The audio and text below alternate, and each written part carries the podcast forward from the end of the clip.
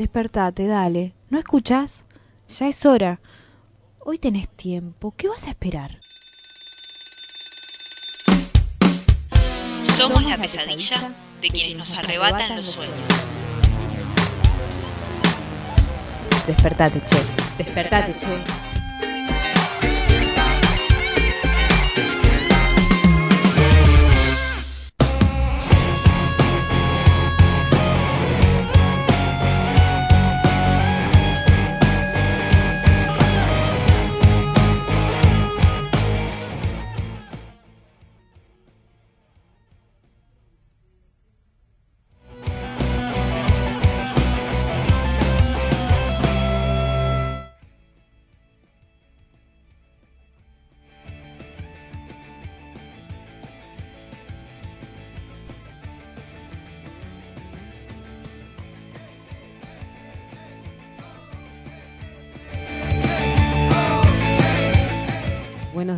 Bienvenidos, bienvenidas a esta nueva emisión de Despertate Che.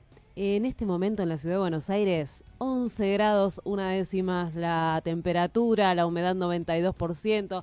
Sigue lloviendo, aunque aquí a través del vidrio estoy viendo así como que empieza a abrirse el cielo, por lo menos en la ciudad de Buenos Aires.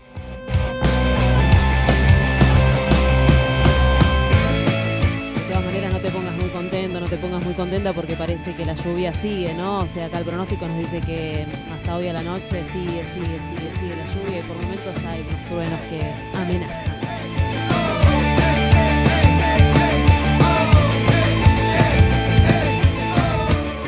Fin de semana largo que nos dejó un montón de cuestiones, un montón de puertas por abrir, el corte de luz, las elecciones y tantas cosas más, unas diputadas que son bastante polémicas, no sé, bueno, estaremos escuchando algo de eso en el programa del día de hoy. Viene a visitarnos también nuestro compañero Nazareno para hablar de derechos humanos, pero antes tenemos que contar qué es lo que va a estar pasando aquí en la ciudad de Buenos Aires y un poquito más allí también nos vamos a extender al resto de la Argentina.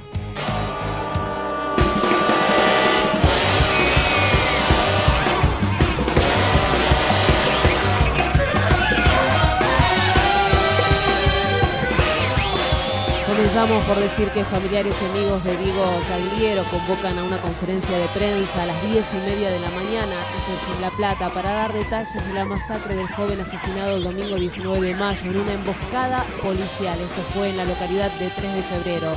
La conferencia de prensa 10 y media en La Plata.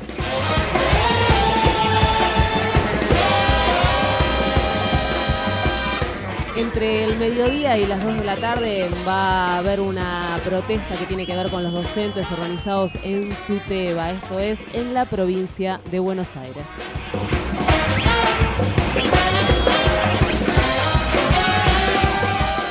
Nos vamos a Entre Ríos, donde se lleva adelante cortes del servicio de transporte urbano. Esto es en Paraná, precisamente, la medida de fuerza de trabajadores y trabajadoras nucleadas en la Unión Tranviarios Automotor es por el incumplimiento de las condiciones laborales. Realizan retención de servicios de 9 a 11 de la mañana y de 6 de la tarde a 8 de la noche.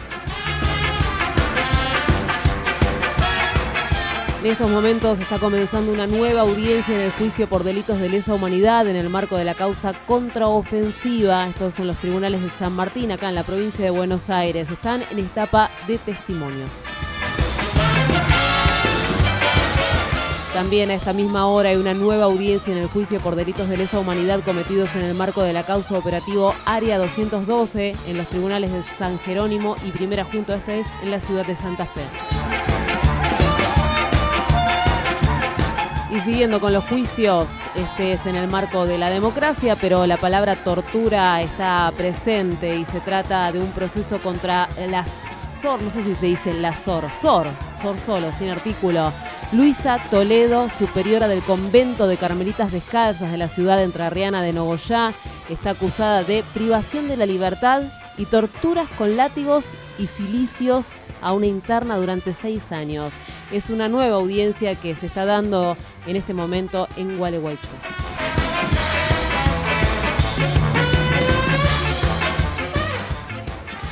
Y ahora para hacer un recorrido de algo de lo que sucedió esta semana, vieron que el tiempo así como que empieza a pasar muy rápido, pero es decir, sí, sí, esto pasó, pasó ahora. Y bueno, queremos saber eh, qué es lo que nos dejó este fin de semana y bueno, ¿Tenés vamos a hacer un recorrido en las voces aquí.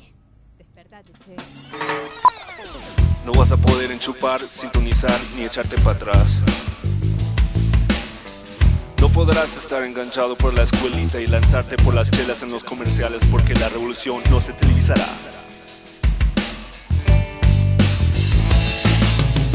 La revolución no será patrocinada por Xerox en cuatro partes sin comerciales.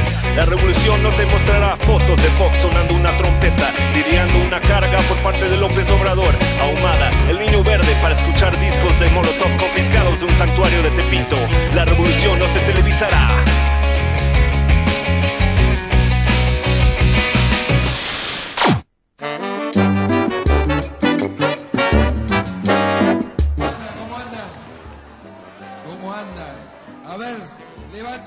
Todos los pibes y las pibas de este lugar, a ver. En el circo de la realidad, solo hay reflejos de la realidad.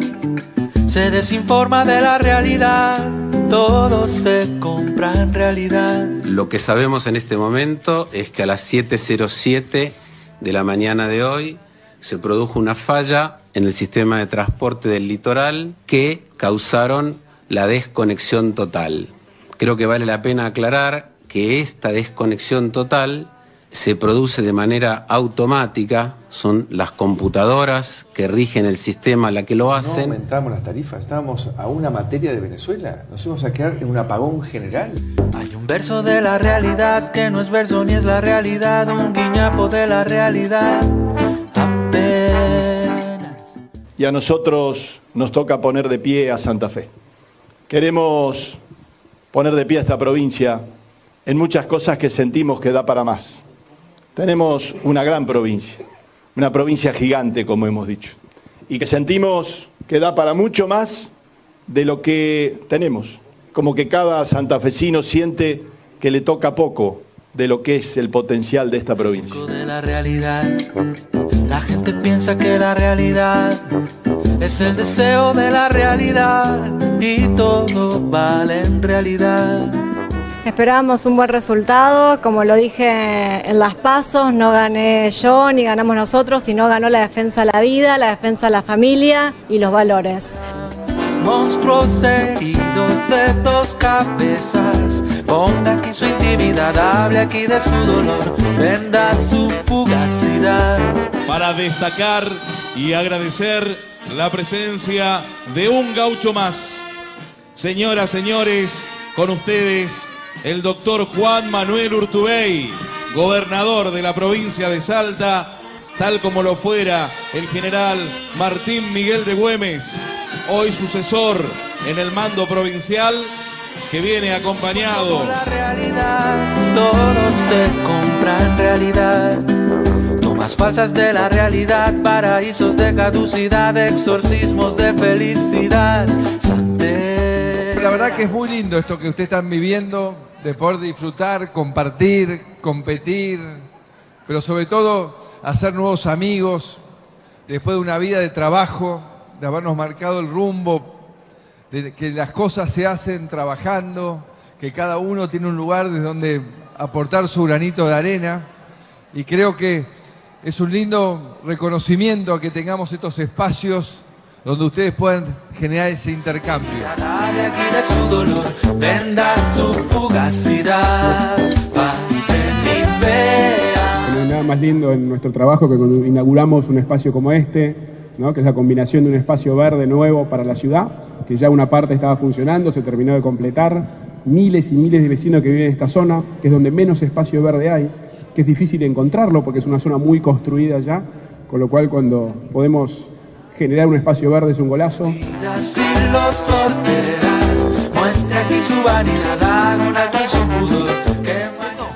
Es importante hacer una reflexión. El peronismo de la provincia de Buenos Aires y el kirchnerismo lleva a un hombre del PC como candidato. Un hombre que tiene sus orígenes en el Partido Comunista. Así que estas son las grandes distorsiones de esta propuesta. Estoy hablando de Axel Kicillof. Estas son las grandes distorsiones que tiene Unidad Ciudadana y el peronismo que apoya esa alternativa. Un hombre que viene de las filas del PC, que va a representar la figura de candidato a gobernador en la provincia de Buenos Aires. Los compañeros del peronismo tienen que reflexionar sobre eso. Monstruos heridos de dos cabezas.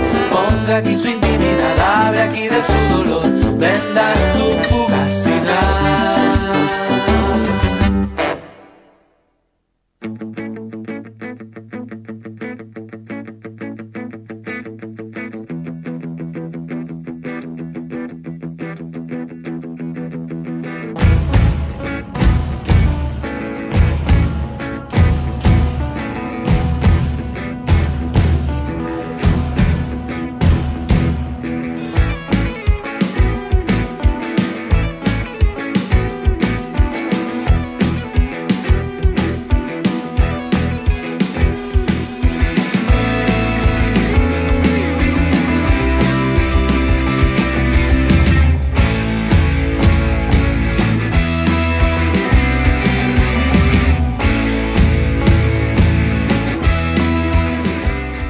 Ratito nada más eh, vamos a estar ampliando esto que escuchamos en el circo de la realidad, pero en este momento queremos prestarle atención a una nota que salió que dice histórico convenio de la OIT sobre violencia y acoso laboral con perspectiva de género. Eh, queremos saber de qué se trata este convenio, nos interesa bastante, al menos el título, y para esto estamos en comunicación telefónica con Fernanda Boriotti, ella es secretaria general de FESPROS, la Federación Sindical de Profesionales de la Salud. Buenos días, Fernanda, gracias por atendernos. Hola, buenos días, ¿cómo están? Muy bien, bueno, contanos de qué se trata este convenio. Bueno, tal como lo dice el, el título de lo que va a ser el, el nuevo convenio de la Organización Internacional del Trabajo, y destaco esto porque hace bastantes años que no sale un convenio y este lo hace en, en el marco de los 100 años de, de, la OIT, así que también tiene una connotación especial. Es un convenio que trata de fijar un piso de derechos en todo el mundo para eh, evitar, prevenir y eh, ver qué se hace frente a situaciones de violencia y acoso en el mundo del trabajo. Y este convenio tiene la particularidad que recoge eh, tratados fundamentales como eh, los tratados de derechos humanos, los convenios fundamentales de, la Organización Internacional del Trabajo como eh, el de la libertad sindical, el de la negociación colectiva, el de eh, igual tarea, igual remuneración, la no discriminación, recoge todo, todo eso para fortalecer la salud del trabajador, la seguridad en el lugar de trabajo. Y lo hace para todo tipo de trabajadores, es decir, el trabajador que está en blanco, el trabajador que es precario, para el que está buscando trabajo, porque las personas que buscan trabajo son también víctimas de acoso sexual, de violencia cuando están en el trámite de buscar el trabajo, para aquellos que son pasantes, para los que están en formación, es decir, para el trabajador doméstico, es, es absolutamente amplio y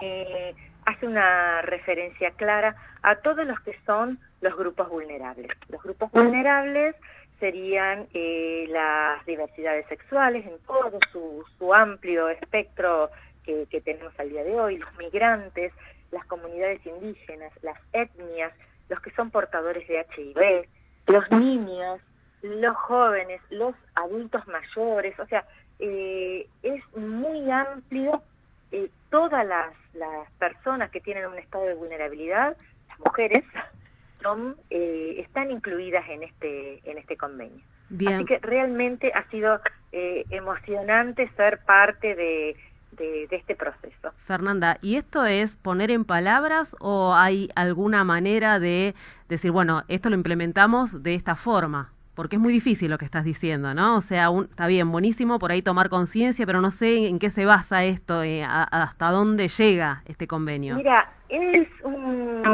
cuando se adopta un convenio en la Organización Internacional del Trabajo se hace en forma tripartita, es decir, eh, hay un consenso entre el sector de los trabajadores, el sector de los empleadores y el sector del gobierno la idea es que cada gobierno ratifique este convenio y pasa a tener, en el caso de Argentina, un rango constitucional. Los convenios en, en, nuestro país, después de la reforma constitucional del 94, todos los convenios internacionales que se ratifiquen pasan a tener categoría constitucional, están por arriba de las otras leyes. Es decir, que si nosotros tenemos un convenio de estas características, que tenga esa importancia y ese peso en la normativa nacional, sin duda todos los trabajadores vamos a poder tener esa, esa herramienta, empezar a visibilizar muchas situaciones que se dejan pasar por costumbre, por historia, por cultura, por lo que fuere, y todos empezar a estar más, más alertas. Los que son violentos, los que son acosadores, eh, tendrán que ser conscientes de lo que implica que se les haga una denuncia, porque los trabajadores en este marco también van a empezar a empoderarse y a tomar conciencia que no tienen por qué trabajar bajo esas condiciones. Así que esperemos, como el resto de las cosas que se van sancionando, que mm, de a poco todos vayan tomando eh, conciencia y vayan empoderándose de este de este convenio que realmente eh, puede llegar a, a, cambiar las condiciones de trabajo para muchas personas. Bien, ¿por qué crees que se está dando en este momento? Primero es un, son procesos, son procesos hace un par de años que eso se está trabajando en la Organización Internacional del Trabajo. Eh, en el caso de Argentina, hace varios años que se está fomentando el trabajo libre de violencia desde eh, el Ministerio de, Trabajo, cuando era Ministerio de Trabajo, desde los sindicatos y desde algunos gobiernos también que han adherido a, los protocolos y han adherido a, hablo de Argentina en particular, ¿no? Y han adherido a propuestas que se han hecho en, redes intersindicales. Así que yo creo que es, que es un proceso y que es una necesidad y también sin duda está relacionado al movimiento de mujeres y a lo que este movimiento ha, llevado a, tomar conciencia de, muchas situaciones. No, dudo que tiene, que tiene vinculación, por lo menos en, en Argentina. Bien, Fernanda, ya que formás parte de, un gremio como FESPROSA y sabemos que nos ha costado tanto, ¿no? A las mujeres tener voz, tener voto, que ser escuchadas. Bueno, ¿cómo, cómo fue ese proceso en FESPROSA? Nosotros hemos sido parte de, la promoción del trabajo libre de violencia y, usamos las herramientas que, tenemos de otros convenios de la Organización Internacional del Trabajo, de las leyes provinciales. Así que nosotros hemos mm, trabajado fuertemente, somos mm, los gremios que formamos FESPROSA, eh, somos gremios que estamos compuestos por una mayoría de mujeres. El sector salud es un, sector que se ha feminizado absolutamente, el 70% de las trabajadoras de salud somos mujeres eh, y, empezar a visibilizar estas, estas situaciones, empezar a, a ponerlas sobre, sobre la mesa, sin duda ha, empoderado a, todo el, el, sector que se siente vulnerable, ¿no? también las, las, las diversidades, que hay mucha diversidad sexual en, eh, trabajando en salud. Así que para nosotros es, es, es parte de lo que tenía que, que suceder. Eh, la discriminación en cuestiones de género no la sufrimos eh, a niveles dirigenciales en la federación. Somos muchas mujeres que dirigentes de cargos altos, de la más alta jerarquía, pero bueno, eh, socialmente hay muchas otras cosas, la, multiplicidad de funciones de, la mujer, la, la diferencia salarial, por más que cobremos lo mismo, nadie paga por por el doble o triple trabajo que hacemos las mujeres como gerentas de una familia, como como organizadores, como cuidadoras de, hijos, de adultos mayores. Y bueno, esto también es eh, un proceso que tendremos que, atravesar y que tendremos que avanzar como sociedad, ¿no? Así que eh, acá estamos felices por, por lo que hemos sido parte en, en la Organización Internacional del Trabajo. Fernanda, te agradecemos por esta comunicación con Radio Presente. Muchas gracias a ustedes por contactar. Un abrazo. Adiós, chao. Hablamos con Fernanda Boriotti, ella es secretaria general de FESPROSA.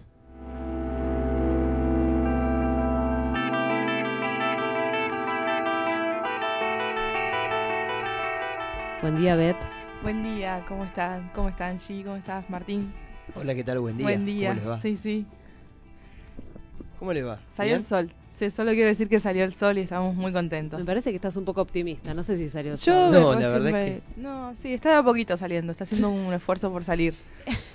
Por Bueno, una cosa salió el sol y otra. eso. Claro, una cosa salió el sol y otra está haciendo un esfuerzo por salir. Eh, bueno, pero eh, hay que valorarlo todo, ¿no? hay que ser optimista y valorar todo. Lo importante es que dejó de llover por lo menos. Sí, eso Yo sí. debo... Terrible fue.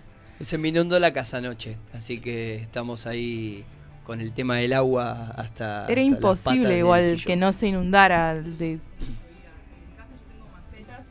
Cuando tenés macetas podés ver el eh, cuando llueve puedes ver la cantidad de agua que cayó. Digamos, bueno, tengo macetas que estaban hasta la mitad de tierra y la mitad de agua. Tuve que lavarlas, o sea, cambiarlas un poco porque llovió demasiado, la verdad.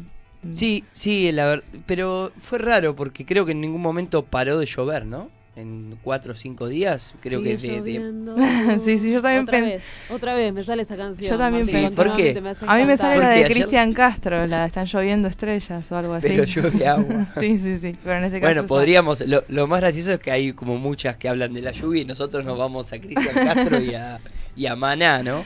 En- más allá de la lluvia pasaron cosas. Este fin de semana estuvimos escuchando Muchas. algo del circo de la realidad que nos dejó un apagón, que nos dejó un Manuel Urtubey ahí cabalgando en el- la celebración, en el rec- recordatorio a Güemes y escuchamos un montón de, de- de candidatas, de candidatos, de electos, ¿no? Escuchamos a María Granata, por ejemplo, la flamante diputada eh, de la provincia de Santa Fe y bueno, otros candidatos que estuvieron ahí dando vueltas ya, candidatos o electos, ¿qué pasó en, en nuestra provincia?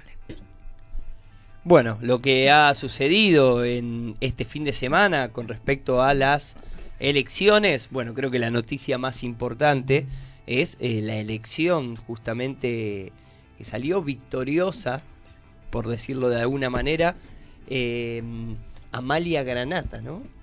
Qué, qué fuerte esa imagen de verla a Amalia Granata como diputada provincial. Lo único que podríamos decir es que es, eh, bueno, por lo menos no mintió. Creo que fue una de las únicas políticas que hemos escuchado que no mintió, Sí. pero qué fuerte que haya ganado con el discurso tan de odio, ¿no? Que, que- que suele tener hacia las mujeres como también hacia, hacia las clases bajas. Es una, una persona, a ver, que se caracteriza por ser eh, y se jacta de ser de derecha. Es ahí como es el, el laje femenino, ¿no? Entonces, ante eso, pensé que fue compañera mía de la facultad, mirá. No, Mira, uy, Sí. qué dato de colores. Sí, un dato de color, eh, creo que cursamos una materia juntos y... Mira. Mira, y ella ya diputada nacional, eh, provincial y yo, bueno, A mí lo que más me sorprendió del tema de Amalia fue, em, digamos, más allá de que, digamos, gane o no, digamos, la democracia lo, lo- un poco que lo hace posible estas cuestiones, es el tema de cómo se fue posicionando, ¿no? Cómo fue eh, primero arrancando desde un discurso, eh, cómo con todo el tema eh, de em, su de toda su manifestación pro vida fue, digamos, en algún punto captando cierto sector y luego lo capitalizó un cierto punto a través de esta elección. Em, yo para hoy, no sé si tenemos tiempo, había traído, eh, había traído para para contarles justamente en relación a, a las campañas que van a arrancar dentro de poco, cuando se cierren, eh, ya se cerraron un poco la presentación de alianzas y la presentación de listas se va a cerrar ahora el 22. Eh, lo que va a dejar inaugurada el inicio de las campañas electorales más abiertamente con afiches, eh, toda la parte de redes sociales y demás. Y ayer, eh, vos Martín, que sos tuitero igual que yo, habrás visto, no sé si viste el hilo de conversación de eh, Hugo Alconada sobre una nota en La Nación que salió eh, sobre cuáles son las estrategias que se usan eh, a través de campañas. A mí me gusta mucho pensar en las estrategias porque me parece que es la manera en la que se puede romper también, o sea, es la manera en la que uno puede empezar a pensar cómo eh, cómo trabajar desde la comunicación eh, eh, política a favor o en contra y cómo se fueron gestando ciertos, cierto, cómo, cómo se explica, por ejemplo, él lo hace en su nota, la elección, eh, bueno, entre muchos, eh, la de Bolsonaro en Brasil, por ejemplo, a través de todas eh, la generación de esta nueva movida de, fa- de fake news, fake news, qué difícil que es decirlo, uno lo piensa en la cabeza y parece simple. Eh, y justamente habla de un fenómeno que se llama astro Turfin, no sé si lo pronuncio bien, eh, que lo que intenta es eh, generar grupos de consenso, digamos, o grupos de difusión de ciencia e información a través de, sobre todo WhatsApp, ¿sí? Porque eh, lo que dice acá este periodista es un poco que la elección del 2015, uno de los momentos, digamos que mm, para, mm, para justamente el, mm, el, quien manejaba la comunicación en aquel entonces de Scioli, más importante para, digamos, que le, que le dio un poco eh, mayor visibilidad en, en, cuanto a este enfrentamiento de grieta y todo demás, fue el momento del debate, que no sé si lo recuerdan, en el que estuvieron, bueno, justamente Macri y Scioli eh, después del balotaje en ese debate que fue bastante televisado y demás. Pero lo que dice es, más allá de la televisión, que es un medio de consumo que en general, eh, bueno, consumen la gente post 60, las redes sociales era el lugar por donde pasaba verdaderamente el debate y lo que terminó de definir, él lo llama, es una foto viral que, eh, no sé si la recuerdan, era entre, eh, mm, digamos, Macri y Aguada dándose un beso y eh, a lo lejos como mirando de lejos como alguien ganaba, ¿no? O sea, la sensación era como esta cuestión de alguien viendo el triunfo de lejos de alguien. Y eso antes, esa foto antes del balotaje se difundió vía redes sociales y particularmente a través de todo este sistema de trolls en, em, en Twitter y en WhatsApp. Ahora, ¿de qué se trata esta idea de, de del astro, astroturfing que dicen que dicen que es tan popular en, en las campañas? La idea es por ejemplo, a través de determinadas, eh, determinadas aplicaciones generar un meme, por ejemplo, que hable de, eh, digamos, se, se, burle de cierta cuestión particular de un partido o un candidato y poder, digamos, instalarla, posicionarla, difundirla a través de grupos de amigos. Al parecer, muchos, digamos, agentes, sobre todo esta es la parte fuerte del macrismo, lo que hacen es como tener grupos cerrados entre ellos en donde se generan cierta, cierta discurso, cierta conversación, cierto meme o cierta noticia y luego se va viralizando de a poquito. ¿Y cuál es la, como sería como la puerta de entrada? Es que te llega de alguien que es conocido, digamos, alguien a quien en, primera, en primera medida no le desconfiarías, ¿sí? pensarías que eh, ya sea o a favor o en contra, dependiendo de lo que difunda la noticia, en principio la leerías. Eh, y, y, es un terreno, como decía, muy fértil para la gente que en general no está eh, inserta dentro de las redes sociales como los votantes post-60. Eh, y es, eh, también es una estrategia, por ejemplo, a partir, decía, bueno, de compartir información no solo que a veces puede llegar a ser falsa, sino, por ejemplo, compartir una foto eh, o, una, o no sé, si cruzas a un candidato o alguien que sea representativo de ese partido, sacarte una foto y poder compartirla dentro de tu grupo, dentro de tu... para generar debate alrededor de eso y a partir de ahí poder instalar una posición con los grupos que ya están Em, digamos, convencidos de quién va a votar, pero sobre todo trabajar el 12% que em, el macrismo analiza que son los indecisos, que es supuestamente ese 12% el que le va a dar la posibilidad al siguiente, em, al siguiente mandato, según lo entienden, bueno, los analistas eh, políticos del macrismo.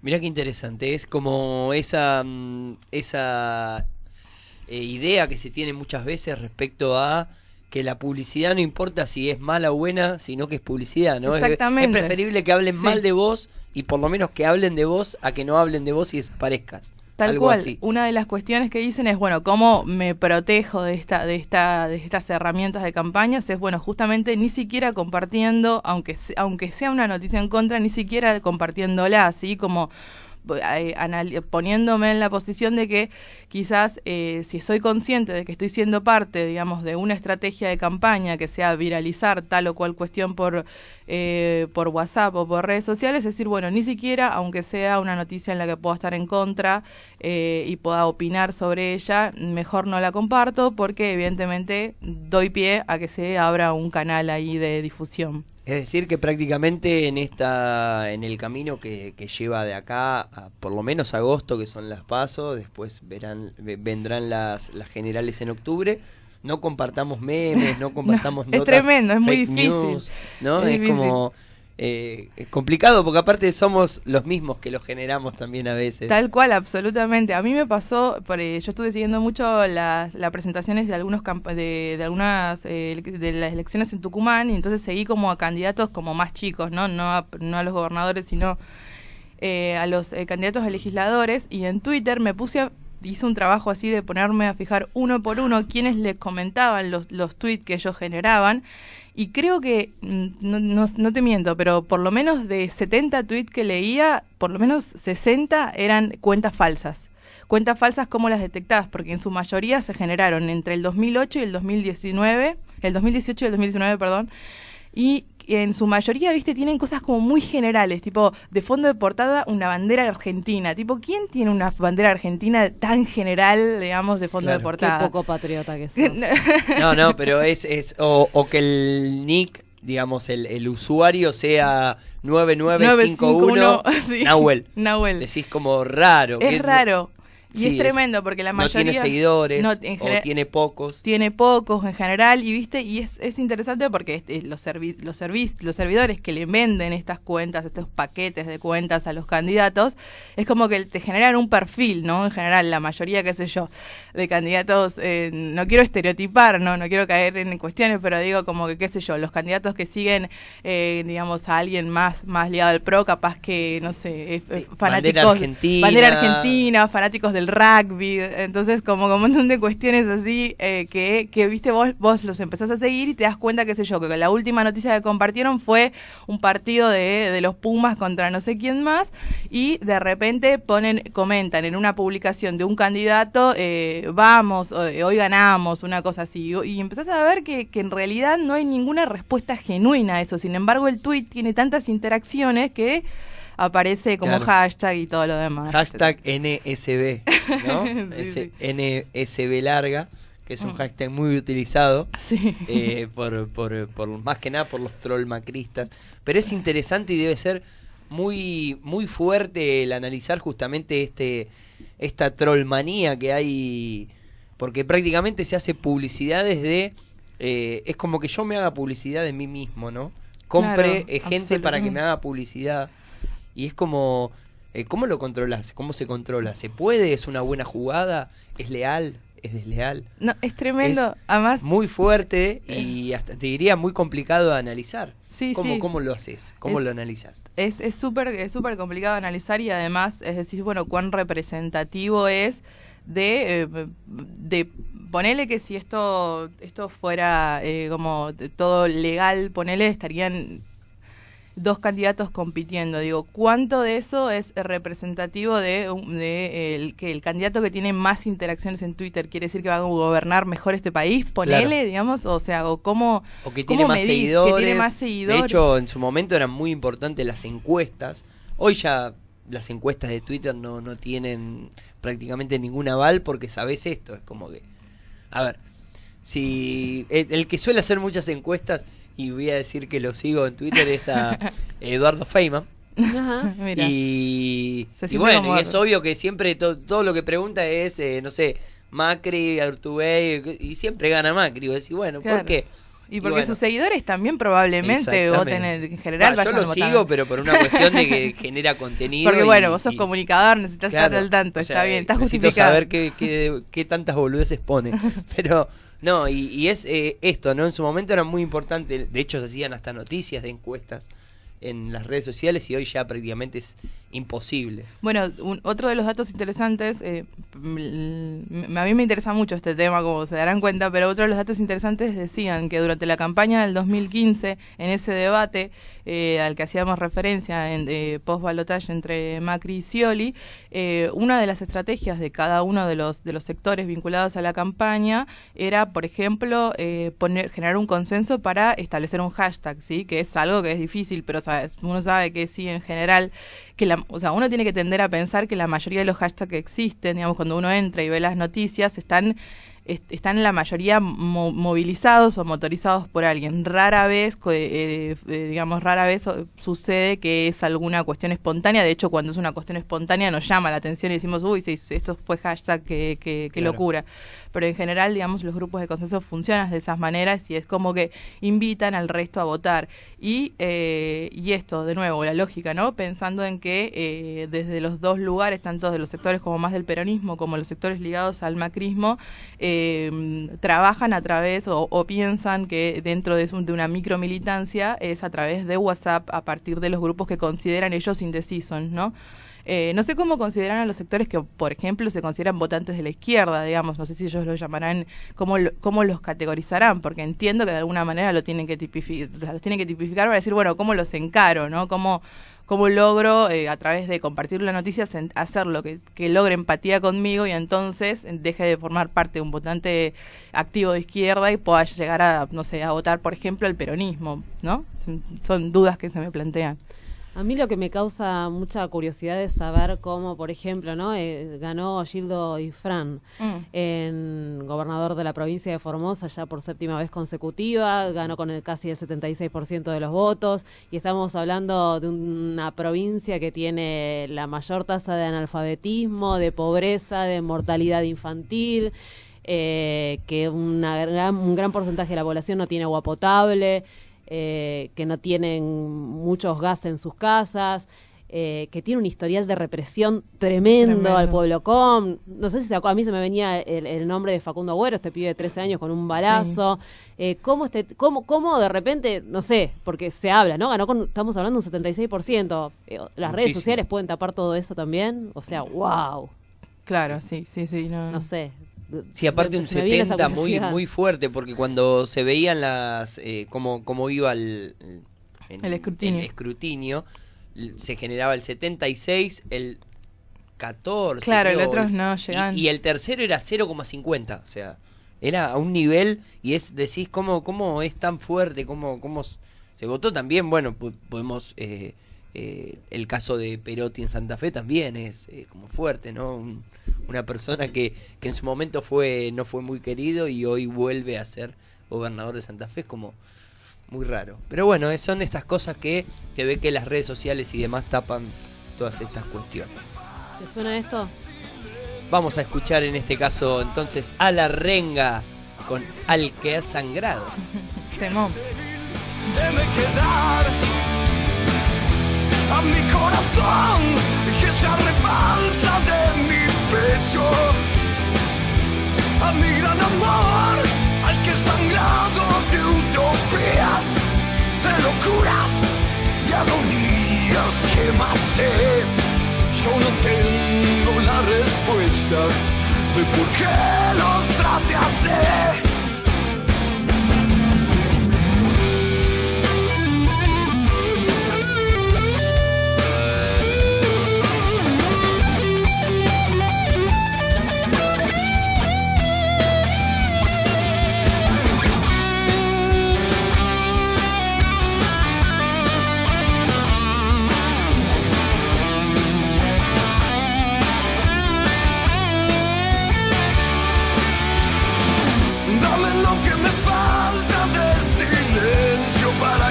Contestar.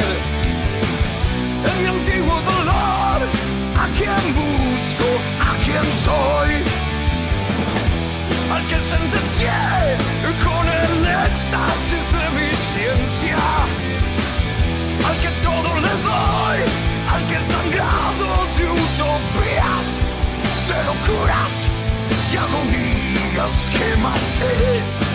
Yo no tengo la respuesta de por qué lo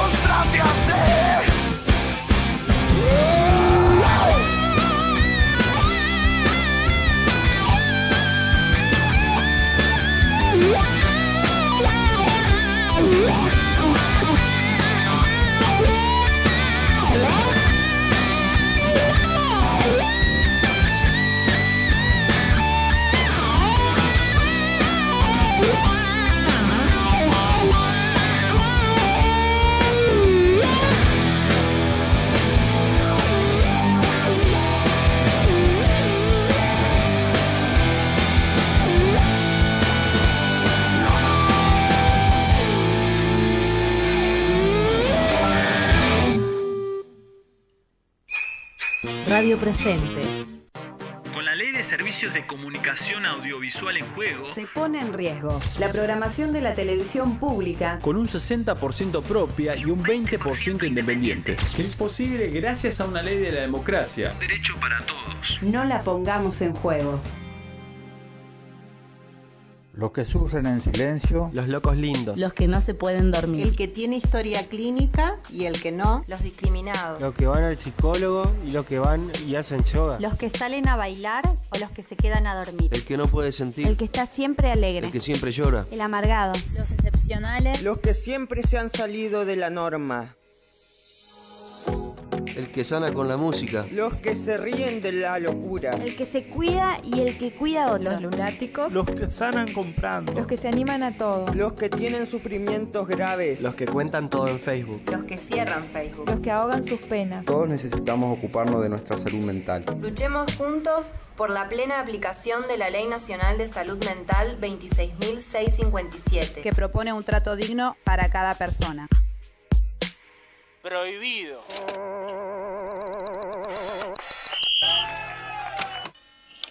Prohibido girar a la derecha. Somos los obreros, la base de este juego, la que siempre pierde el mismo pin Un juego bien pensado en el que nos tienen callados y te joden si no quieres jugar. Radio presente.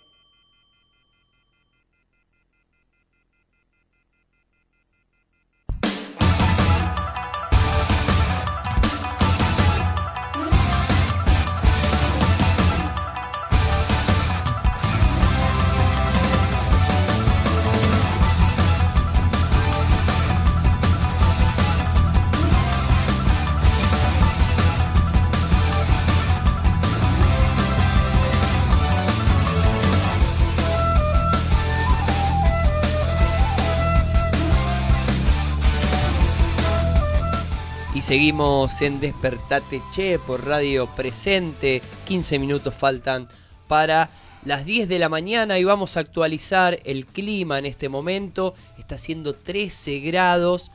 La probabilidad de precipitaciones es de un 0%, lo cual...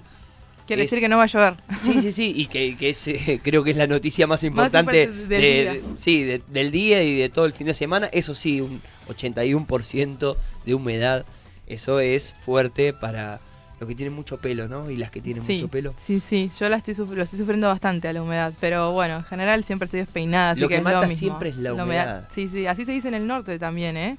¿Ah, Eh, sí? Sí, exactamente. Pero porque en el norte hay mucha humedad. Mucha humedad, sí. De hecho, eh, em, otra de las cosas que, em, que me parecían. Me, me parecían. Vieron que eh, hubo.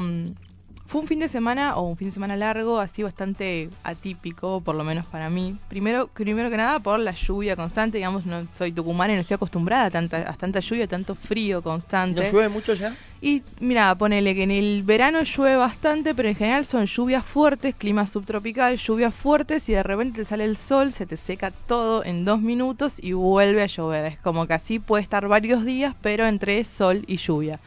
Eh, y, y después eh, el, el tema eh, fue de la, no sé, la noticia creo que del domingo, si no me equivoco, eh, de Día del Padre por ahí presente, eh, fue la noticia del apagón, ¿no? Y yo decía, bueno, entonces entre la lluvia, pensaba, digamos, una imagen bíblica, llueve constantemente, nos quedamos sin luz de repente y bueno, Apocalipsis. se pierde el mundo. Claro, sí, sí, sí, sí, o lo que hunde. queda de mundo, ¿no?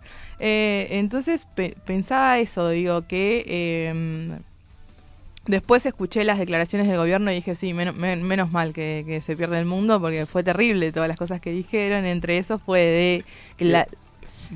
Sí, fue muy gracioso porque Macri tuiteó a la una y media de la tarde, o sea, se despertó, Sí. se recién se despertaba y dijo, bueno, ya fue, eh, tuiteen ahora. Claro. ¿No? ¿Por qué no lo despertaron antes, no? claro, claro, no le avisaron antes, sí, tal cual. Claro, porque aparte con la excusa de que fue en cuatro países, como que, bueno, ya está, ya fue. Claro. Pero no, no, Tal no, cual. no. Además la respuesta, yo digo más allá de lo que lo que pueda haber pasado, que está buenísimo, que supongo que se va a investigar y todo lo demás, eh, la respuesta de no sabemos qué pasó, pero no va a volver a pasar, es- era tremenda. A mí me pareció, o sea, dice como que era un meme. No quería hacerlo porque no quería meterme en las campañas, bien, muy bien. pero me parecía genial. digamos, Era un meme con. eh, era un- una frase para agregarle una foto de los Simpsons, Claro.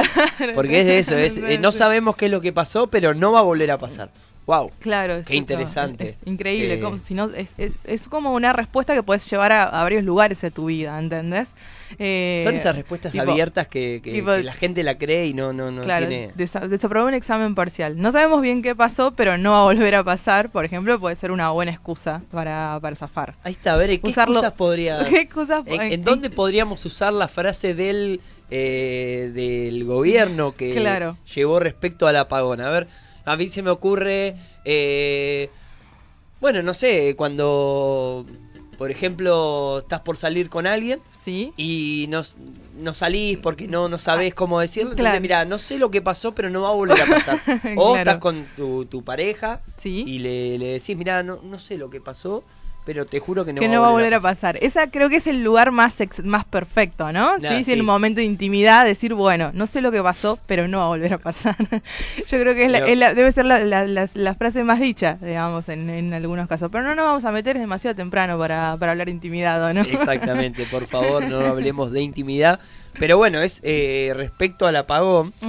Hubo algunos, eh, algunas noticias, justamente hoy, hoy salió una, una noticia tratando de, de explicar un poco el porqué del apagón, que según lo, lo que, a ver, si, si nos guiamos por lo que dice el gobierno, no saben lo que pasó, pero no va a volver a pasar. Al parecer, mira, dice que eh, se produjo una falla en el corredor litoral de eh, Yacyretá, de Salto Grande, que es como al sur de Brasil, y eso es lo que dejó justamente tanto a Chile, Uruguay y Brasil, creo que parten nada más de Brasil y Argentina, por supuesto, eh, eh, sin luz durante ese tiempo. Ahora, hay, hay lugares, hay aproximadamente eh, 20.000 usuarios que por lo menos hasta anoche todavía no habían recuperado, eh, digamos, eh, la luz. Y imagínate con todas las situaciones que, que ocasiona.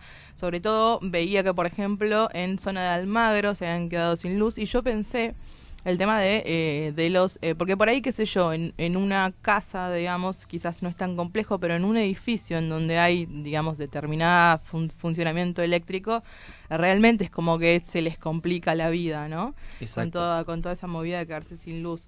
Eh, Exacto. Eh, ¿Usted cuánto tiempo estuvo sin luz? No, fue un rato nada más. Fue un rato, de hecho, me, Yo me- no sé qué hora se cortó igual. O sea, no, no sé si saben exactamente la hora. ¿A las 7 de la mañana? Sí. Claro, sí, Ah, de bueno, hecho, no, entonces está yo bien. puedo decir que fui, fui parte de una pequeña complicación que fue que no se me cargó el teléfono celular, por lo tanto no me no pude o no se terminó de cargar, tiene una carga muy lenta este teléfono, no está andando bien, y eh, me pasó que no sonó eh, la alarma que había puesto para empezar a cocinar ese día porque quería hacer una comida especial por el Día del Padre y, le- y lo hice todo tarde, terminamos comiendo a las 4 de la tarde. Así bueno, que, bien, bien, bien, bien. Pero bueno, comieron, pero com- comieron sí, sí, con sí. luz, no la luz de la No, no, no, comimos, con, no, no fue tan romántico. no. ¿Usted, Chi, a qué hora le volvió? A las 5 de la tarde, Floresta. ¿En serio? Sí. ¿Floresta? Mira, a mí a las 2. Claro, yo pensé, sí, es más, yo tipo dos. Sí. como no, fue no, festejaban todos y, y acá decíamos, bueno, la comida que está en la heladera ya se puede seguir consumiendo o no. Claro, sí, porque ese de 7 a Sí, 5, casi estamos 12 horas, hablando casi sí. 12 horas, sí, 10 horas. Es, eh, es interesante el analizar eso, ¿no? ¿Se puede co- consumir la comida? Es para hablar a algún nutricionista, algo con respecto al apagón, ¿no? Porque esperemos que no siga pasando. Se supone que Se ahora supone que que- pagamos la, la, La electricidad súper cara no, no tendría que volver a pasar. la ¿no? luz tan cara, claro, ¿no? Eh, eh, supuestamente el, el tema de las fallas de luz era por un... Igual yo creo que son esas tipo, ese tipo de cosas que suceden eh, justo cuando no tienen que suceder, ¿no? Porque si eso hubiera pasado el sábado median- mediando partido de ar- selección argentina, en donde todavía había una esperanza de poder ganar ese partido, eh, se cortaba la luz en toda Argentina, Brasil y todos los lugares. eh, te quedabas sin poder ver el partido, sin poder saber lo que pasaba ahí, se Mejor. imaginan. No sé si hay un cuento de Fontana Rosa que habla sobre eh, un partido de fútbol que no es transmitido, o sea, no es televisado, o sea, que el partido existe, sucede, pero como no es televisado no existe. Claro. No, no, no, no lo quiero, no lo quiero contar mal porque no tendría sentido. Pero pensé, digo, si, si, si, si se cortaba la luz en ese momento, estaba, iba, iba a estar sucediendo un partido de fútbol que en realidad no iba a estar sucediendo porque solo iba a estar sucediendo en el estadio, ¿sí? Nadie Claro, lo y iba a aparte poder en ver. Brasil. En Brasil. Lo cual no, no es que, bueno, no sé, se juega en ¿Vio River, nos acercamos de- alrededor y, y Sí. escuchamos algo, los gritos o no gritos, pero no. ¿Viste el partido vos? Eh, un ratito nada más. Un ratito, un partido Sí. aburrido, ¿no? Ah, No, no, no me llama. No, mucho no te llama la selección argentina. La selección argentina. Esta Tampoco selección mucho argentina. el fútbol hoy igual, ¿eh? Ah, o sea, es bien. como que estoy un poco alejado del fútbol, pero sí. Bien, eh, es una gran declaración esa. Estoy un poco alejado del fútbol. Sí, sí, solo los juegos. Ah, ¿Quién era, no? Era Maradona. No, eh, pero sí, lo vi un ratito. Ah, después del primer gol dije, bueno, ya está. Ya fue, claro. Y sí, medio complicado, ¿no? Sí, sí, usted, sí. Usted es un panorama, analice, es un- analice. Es un, panorama complicado. A mí, la verdad que que, que la selección eh, me genera es como este país digamos es como me parece que es la selección de muy muy muy propicia Eh, me en general suelo indignarme con la dirigencia automáticamente pienso de que eh, la AFA está mal y por eso el fútbol está mal y todo está mal Eh, pero Desde apagón al fútbol, así, sin Sí, escalas. sin escala, tal Sin cual. escalas nos fuimos a hablar de la AFA y de cómo... ¿Cuándo se juega el próximo partido? Ahora, el miércoles, ahora ya no, el miércoles, claro, exactamente, mañana a las nueve y media de la noche se juega el próximo partido, que si no me equivoco es contra Paraguay. Contra Eh, Paraguay. Sí, en principio el rival difícil que tenía Argentina era Colombia. Y perdió. Y perdió, o sea que difícil fue. Eh, y el siguiente es, eh, va a ser mañana contra Paraguay. Bueno, excelente. Ahí tenemos la información respecto a la selección argentina. Usted Copa América Copa Brasil América. 2019. Vamos a hablar un poco de eso. Vamos a una pequeña tandita y ya volvemos. Tenés un ratito más. Despertate, che. Sucursal de los despiertos con lo justo, esperando el despertar del mundo desde la cama. Despertate, Despertate, che. che. Por radio presente.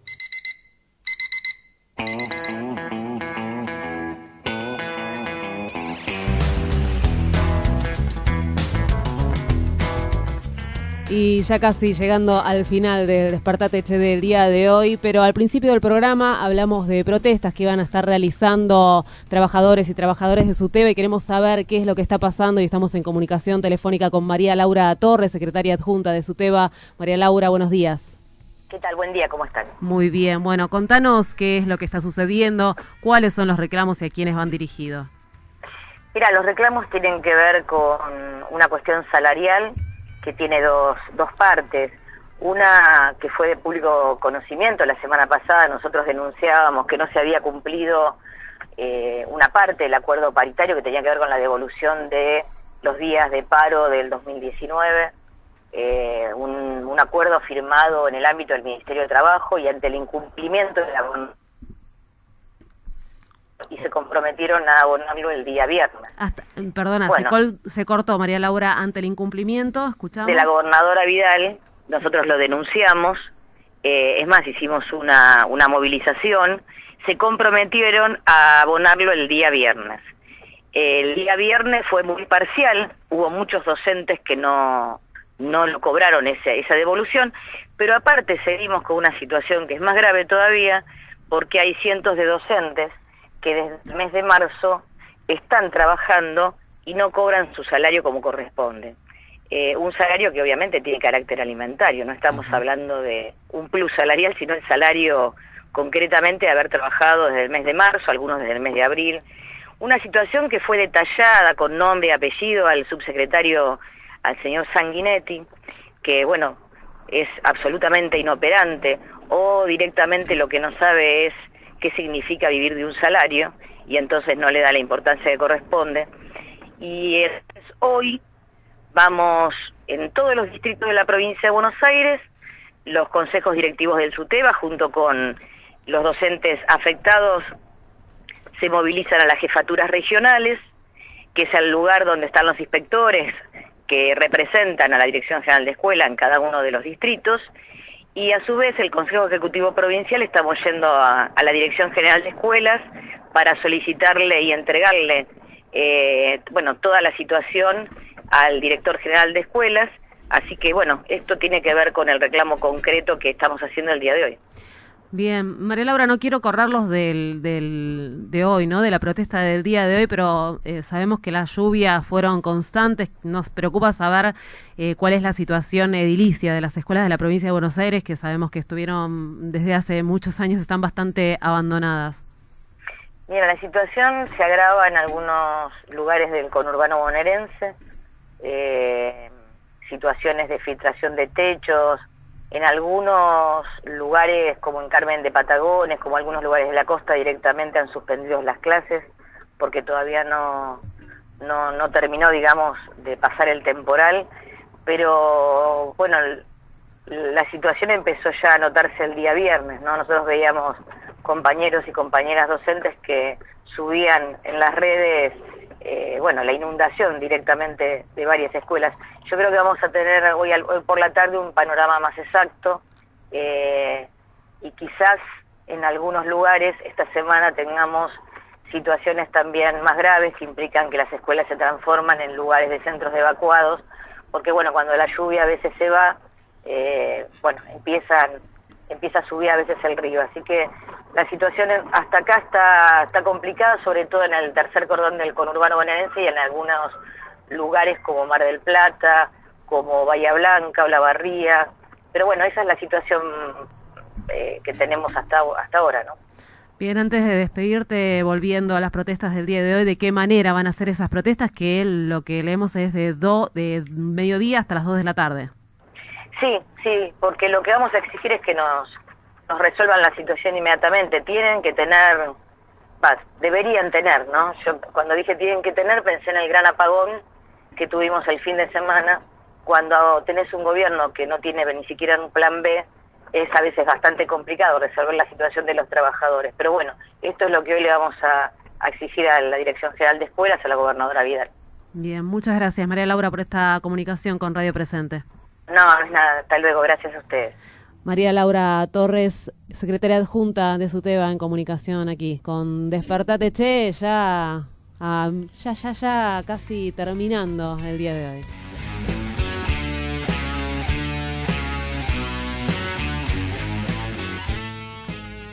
Exactamente, y como decía allí, ya estamos a un minuto y no, en realidad no, estamos a las 10 en punto de la mañana. Quiero que sepan que el Este- sol no salió. Y- Hizo un esfuerzo, pero no pudo. Viniste con, energía, con unas ganas, pero bueno, eh, Creo que no es fue la suficiente. energía. Fue, fue la energía, ese, la luna en. Bueno, En Sagitario. En Sagitario y, y todo eso que, que suelen. ¿Vos pensabas que no lo ibas a ver? No, yo sé que lo sabés, pero no quería ahondar mucho en ese terreno. Bueno, hemos llegado al, al horario pactado de finalización de este Ay, pero qué Che. seriedad, qué circunspecto, qué cosa formal. Me gusta Bueno, igual. dale. hay que, hay Sí, que, sí, hay perdón. que formalizar un poco. Nosotros cada vez que llegamos tanto. hacemos un pacto y decimos a qué hora terminamos, entonces Claro. lo cumplimos todos los días. No, ese todos los días hay que finalizar a las 10 de la mañana. Hoy podríamos seguir porque no, no tenemos programación luego. Pero los los jueves, por ejemplo, sí, tenemos que terminar horario. Porque Claro. después vienen los compañeros de la voz de la 10. Pero bueno, llegamos a la hora pactada. Así vamos a finalizar este. Y nos vamos a reencontrar Che. ¿Cuándo? mañana. Mañana de 9 eh, a el 12, iba a decir, porque acabo de ver el 12, pero es de 9 a 10 de la mañana. Vamos a estar haciendo de nuevo Despertate Che, por acá, por Radio Presente. Exactamente. Bueno, nos despedimos con una canción de Laudano en canciones Agua de Río Nuevo. Escúchenla, bailenla, disfrútenla porque tiene una voz maravillosa esta mujer. Chau, chau. Saltar a la cuerda en el patio de tu casa. No tengo para tabaco, es que ya no tengo nada. La duda te liquida si no buscas la salida. Si el camino es compartido, hay miedo al olvido. Tus dedos y los míos enlazados, fuego amigo. Vamos adelante, que este fuego sigue vivo.